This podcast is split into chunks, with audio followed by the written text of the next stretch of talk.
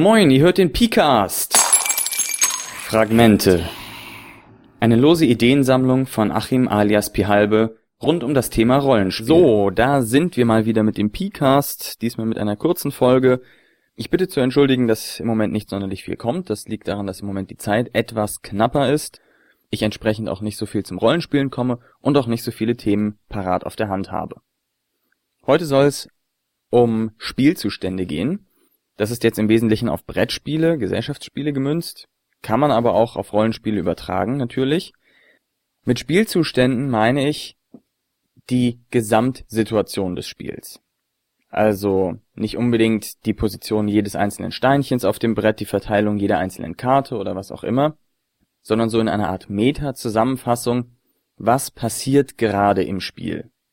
Wenn man sich jetzt also zum Beispiel die Siedler anguckt, da stellt man fest, gibt es verschiedene Spielzustände, zum Beispiel am Anfang ist der Spielzustand Ressourcen sammeln und expandieren. Da werden erstmal in alle Richtungen Straßen gebaut, Siedlungen irgendwo hingestellt. Und dann irgendwann kommt man langsam in einen anderen Spielzustand, wo die Leute anfangen zu versuchen, auf Teufel komm raus noch ihre längste Straße zu bekommen, Ritter zu bekommen für das größte Heer, Städte zu bauen und so weiter, um eben dann an die restlichen Punkte zu kommen, um siegreich aus dem Spiel hervorzugehen. Das fängt also an mit der Expansion und geht dann über in sowas wie Technologie, Aufrüsten und ähnliche Sachen. Solche Spielzustände sind meistens nicht diskret, also man hat nicht Spielzustand A und Spielzustand B und es macht auf einmal plopp und jetzt ist man von A nach B gekommen, sondern meistens gehen die so langsam ineinander über. Kann man zum Beispiel eben bei Siedler verfolgen oder wenn man sich Dominion anguckt, da gibt es eben die Spielzustände. Erstmal baue ich meine Wirtschaft auf, ich hole mir Karten, damit ich eine möglichst schlagkräftige Wirtschaft habe, viel in jedem Zug machen kann. Und dann irgendwann wird so langsam die Situation kippen und die Leute fangen an, nur noch Siegpunkte zu kaufen, weil die Wirtschaft stark genug ist und jetzt das Ende greifbar nahe rückt und deshalb Siegpunkte wichtig sind. Das geht meistens nicht von einem auf den nächsten Zug, dass alle Leute auf einmal anfangen, nur noch Siegpunkte zu kaufen und keine Wirtschaft mehr. Aber man sieht schon, dass es verschiedene Spielzustände sind, die dann so einen langsamen Übergang dazwischen haben. Worauf ich jetzt hinaus will ist, man sollte, wenn man ein Spiel designt, oder auch wenn man überlegt, na, ein Spiel war jetzt doof, woran kann das liegen, dann sollte man sich darüber klar sein, welche Spielzustände es gibt wie man zwischen den Spielzuständen hin und her wechselt und warum und ob man diese Spielzustände denn haben möchte oder nicht.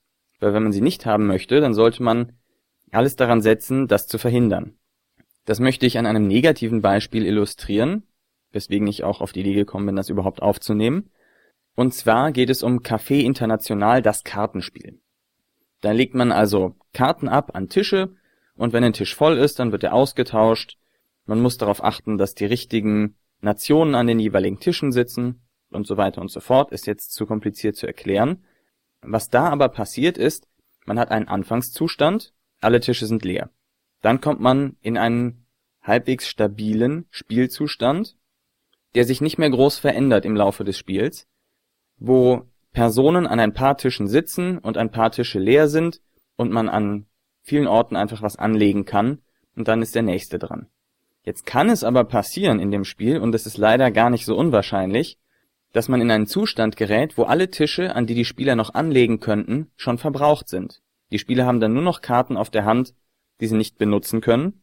Entsprechend müssen sie Karten nachziehen und Karten abwerfen und können nicht mehr das eigentliche Spiel spielen. Das heißt, es kippt dann von einem jeder liegt ungefähr jede Runde eine Karte dran und kassiert irgendwie Punkte, zu einem jeder zieht jede Runde nur noch eine Karte nach und schmeißt eine Karte ab und sonst passiert nichts mehr.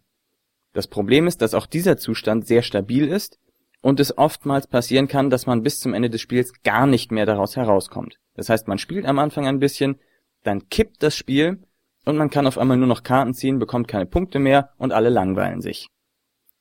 Dieses Problem hätte man beim Design des Spiels vermeiden müssen. So etwas darf nicht passieren. Das ist ein Designfehler, der den Spielern das Spiel vergällt, wenn es denn soweit kommt. Und das hätte man eigentlich sehen müssen und sich überlegen müssen, wie kann ich verhindern, dass so ein Zustand im Spiel auftritt. Vielleicht kennt ihr auch noch ein paar Beispiele, wo solche ungewünschten, langweiligen Spielzustände auftreten. Ich freue mich über weitere solche Beispiele zum Analysieren. Das war jetzt eine eher theoretische Folge, mehr auf Design bezogen als auf tatsächliches Spielen. Ich hoffe, es war trotzdem halbwegs interessant für euch. Und damit sage ich vielen Dank fürs Zuhören und bis demnächst. Euer Achim.